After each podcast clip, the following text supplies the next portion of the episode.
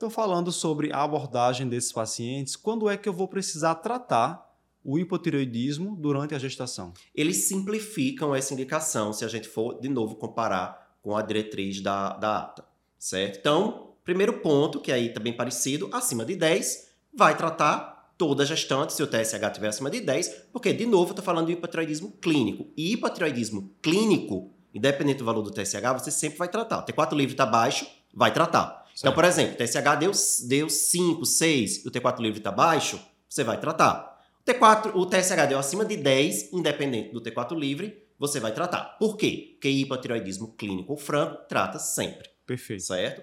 Indo para o hipotireoidismo subclínico, que é aí que tem a grande dúvida. Quando tratar o subclínico na mulher gestante?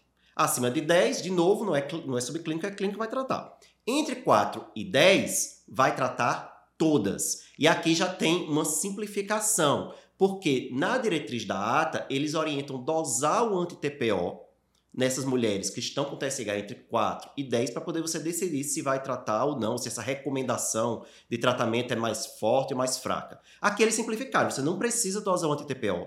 O TSH está entre 4 e 10, T4 livre e normal, vai tratar. Certo. Agora, se estiver entre 2,5 e 4, certo? Não é um nível de você dizer, ah, o TSH está normal. Você não iria pensar em, em dar o diagnóstico de hipotireoidismo subclínico. Mas se está entre 2,5 e 4, eles mandam dosar o anti-TPO.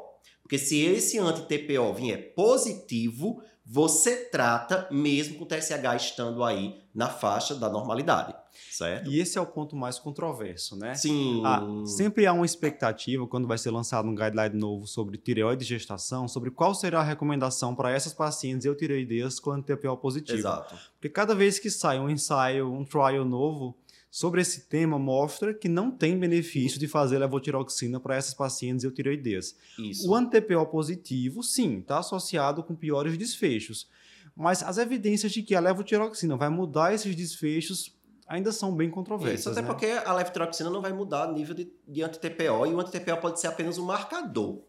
Né? Eu não sei, às vezes, de uma. Por exemplo, ah, pacientes que têm anti-TPO positivo têm mais aborto.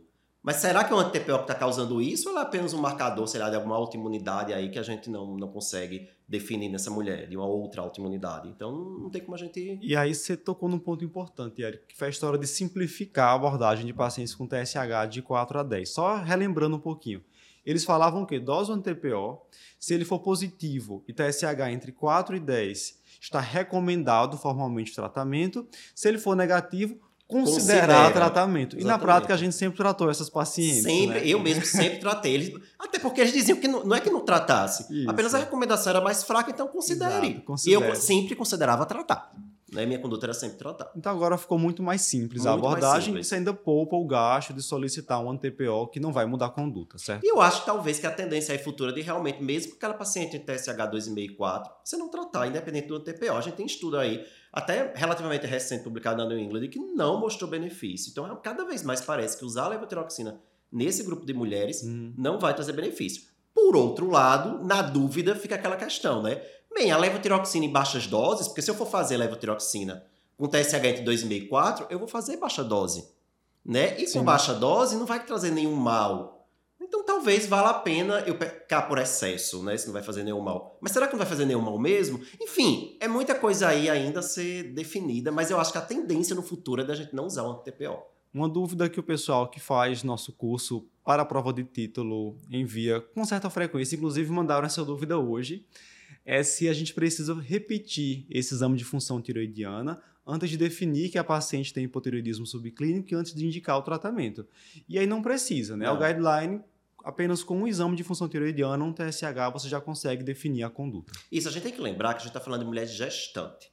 E a falar de mulher gestante, a gente tem nove meses né, para resolver a vida dela. Sim. Então fica nessa história de repetição, repetição. Se, a gente pode fazer um paralelo aí com diabetes gestacional, com a história da glicemia de jejum no primeiro trimestre, que muita gente ainda tem dúvida. Precisa repetir se a glicemia de jejum está alta? Não precisa, a gente não perde tempo na mulher gestante. A gente define o diagnóstico e vai tratar. Certo? Se, for, se tiver indicação. Certo.